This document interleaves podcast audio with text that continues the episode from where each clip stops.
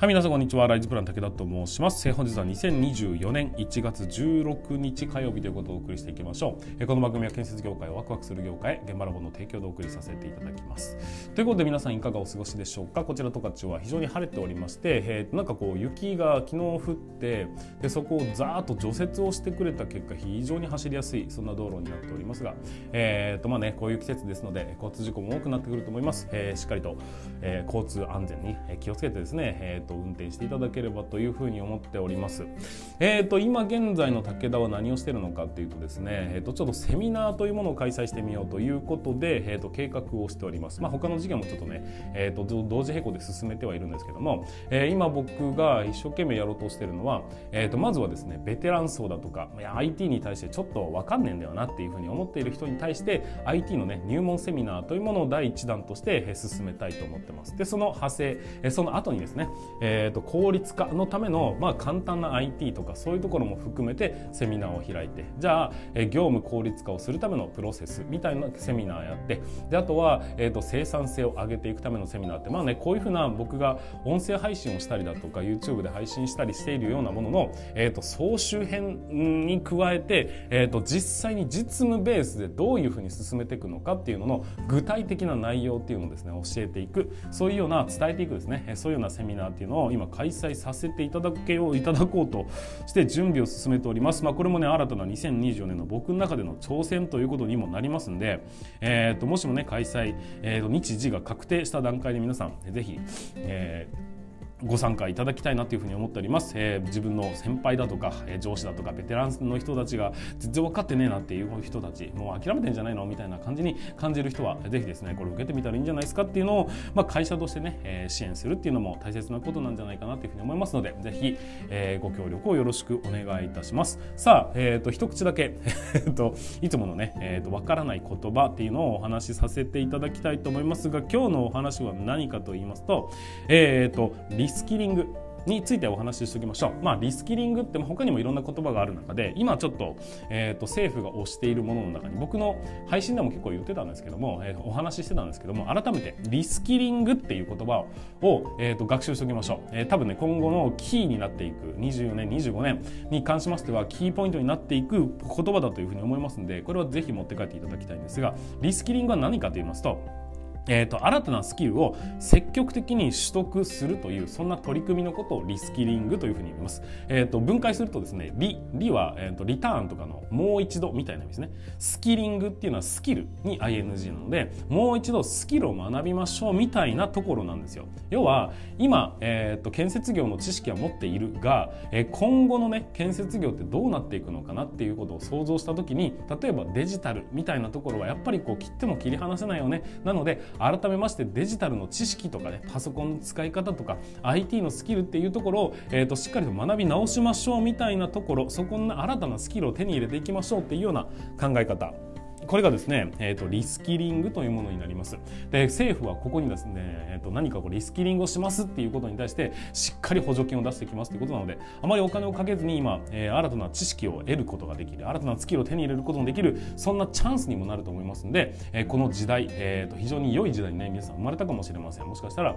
えー、と成長するチャンスかもしれませんのでぜひこういうね制度を活用していただきましてこのリスキリングっていうものの、えー、と価値を手に入れてこれから始まる副業起業の時代にに備えてですね進,、ま、進んでいただければなというふうに思っております。はいということで本日もスタートしていきますが皆様準備の方はよろしいでしょうか？それでは今日も立ち入り禁止の向こう側へ行ってみましょう。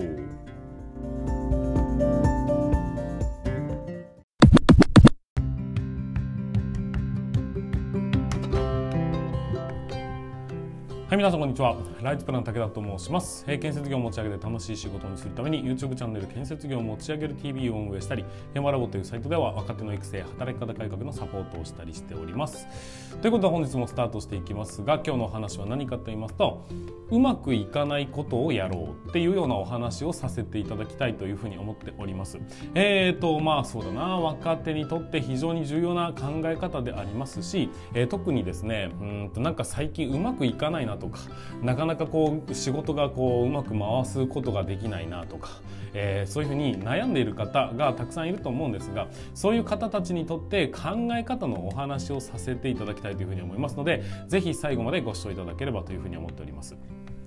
えーと、世の中うまくいかないことってたくさんありますよね っていうことで、まあ、自分のね、えー、人生を振り返ってみても、まあ、たかだか42年ぐらいしか生きていない、えーと、若輩者ではありますがそれでも、えーと、生きてきた中で全然うまくいかなかったなっていうことってたくさんありますしなんなら今もですね、えー、とたくさん悩むこともありますし、えー、とうまくいかないことだらけだなっていうふうに思ったりはします。で、えー、逆にですね最近全然うまくいってるよねっていうような人もたくさんいるというのも、まあ、事実かなというふうに思ったりりするんです。でもっともっと大きい目線で見ると会社としてすごくうまくいってないなっていう会社とすごくうまくいってる会社っていうのもあると思うんですよ。でね、えー、このうまくいくうまくいかないっていうところって何に起因してるものなのか何が原因で、えー、と起きてることなのかっていうと僕の、まあ、考え方にもよるんですけども、まあ、こういうふうに前向きに捉え捉えてくださいねという提案をするんであればですね、えー、うまくいかない状態というのはつまりは何かできないことがあるっていう状態のことを指すんです。逆にうまくいってることというのはつまりは、えっと、自分がもううまく全部回すことができている状態、えっと、生活でいくと、えー、何の不便もないような状態なんだというふうに捉えることができますよね。っていうことはですよ。うまくいっている状態というのは あたかもですねえー、となんか順風満帆のような、えー、と素晴らしいことのように感じるかもしれませんが僕はですねこれは逆なんじゃないかなっていうふうに思ったりしますなぜならうまくいく状態というのはつまり今自分ができることを発揮している状態だから、えー、と失敗が大きな失敗がないよねという状況になるわけじゃないですかでも逆にうまくいかない状態というのは今自分ができないことを進めているような状態ということになりますよね。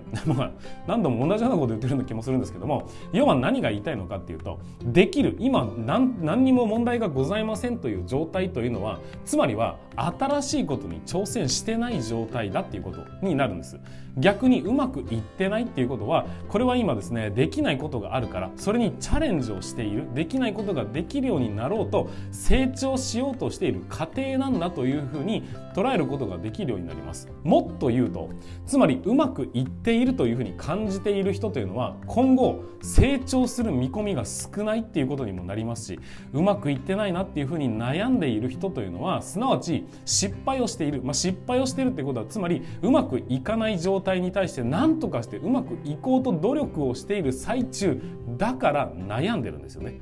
っていうふうに捉えることはできないでしょうか。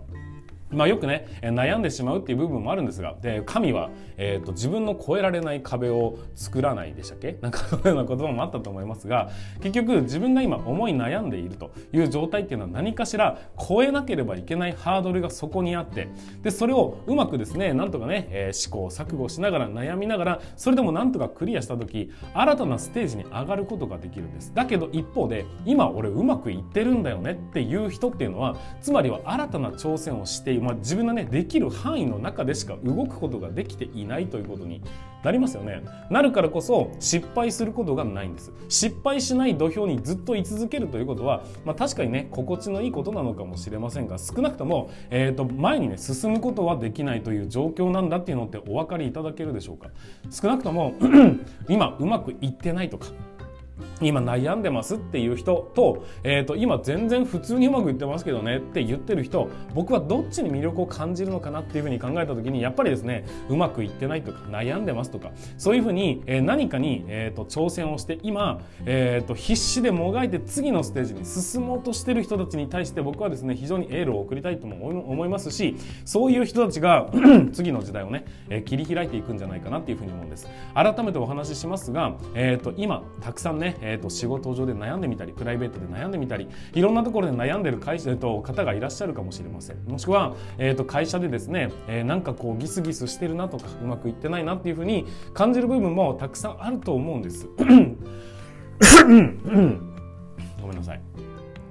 はい。でそうなった時に、えー、考えようですが今成長中なんだというふうに考えることができれば、まあ、少なくともですね前に、えーと、進もうとしているからこそ悩んでるんです。悩みがないんだよね。すなわち今が一番いいと思ってそこにドスンとね腰を下ろして、えーと、ゆっくりしているような状態。まあそんなことはないんですけども。ということになりますんで次の、えーと、ステージに進もうとする時には必ず悩みがありますし必ずうまくいかないし必ずず失敗というものも訪れるんです。でもだからダメっていうことではなくてそれはすなわち次のステージに進もうと。自分の中で成長しようとしてもがいている最中なのであってやってることは間違ってないと思うんです。それを、えーと、なんとかね切り開いた時にその壁を乗り越えた時に次の、えーと、新しいね成長した自分と出会うことができるわけで、え少なくともですね悩みが全くないんですっていう人に関しましては、え今後の世界に本当に溶け込めるかどうか僕は若干心配ではございます。少なくとも何でもいいです、えーと、自分がね今心地が悪いなっていうふうに思えるような状態に自らの力で勇気を出して飛び込んでいく。まあね学生から就職をして新しい会社になり就職しましたっていう状態だって居心地悪いじゃないですか。悪いからといってそこで逃げると結局居心地のいい状態でずっと推移することになりますんで、えーと、成長はなかなか見込めないよねと。やりたいことばっかりやるっていうのはやっぱね自分のもうやりたいと分かってることばかりをやり続けるってことになるのでやりたくないと思ってたが意外と楽しかったこととか、えー、ともっともっと,、えー、と上のステージの、えー、なんていうかな成長した人と会話をするとかそういう人と一緒に仕事をしていくみたいなことっていうのは基本的にできないということになります。少なくとも新しく何かを挑戦するっていうのはできないから挑戦なんですよ。でできないことに対して挑戦をしで結果として最終的にね時間がかかるかもしれないがうまくいくようになった時にそれは皆さんの成長につながるということになりますし今うまくいってない悩んでるっていうのはむしろですね喜ばしいことなんじゃないかなっていうふうに思ったりいたしますというところでございます。まあね今日はちょっと取り留めのないお話かもしれませんがまあ、でも分かっていただきたいのは今うまくいってない。今失敗したと感じる。今悩んでいる。だからといってダメではなくてそれはむしろ喜ばしいことであって、えー、とそれを乗り越えるからこそ成長を見込めることができます。で、えー、と何もね心地のいい状態で俺別に何の悩みもないよって言ってね、まあ、この動画を見ようと思っている方は何かしらの悩みがあったり苦しんでるんだと思うんですけどもそれって素晴らしいことだと思いますし皆さんにとって皆さんのね今後の生活にとってね豊かにするためのそういうと成長の過程だというふうに捉えていただければもう少し踏ん張って頑張ってみるというのも一つの選択肢なんじゃないかなっていうふうに思いましたので今回お話をさせていただきました。ちょっと喉の調子が悪くて申し訳ありませんでしたが、えー、と今後もねこういうふうに成長だとかっていうところの焦点を当てて、ね、お話をさせていただいたりあとはね建設業の効率化だとかについてもお話をさせていただきたいというふうに思いますのでぜひ、えーと、チャンネル登録だとかフォローだとかをしていただきまして次回の放送をお待ちいただければと思います。またねいいねだったり、えコメントだとかを書いていただけますと僕の励みにもなりますのでそちらの方もよろしくお願いいたします。はいということで本日も最後までご視聴いただきましてありがとうございました。また次回の放送でお会いいたしましょう。それでは全国の建設業の皆様本日もご安全に。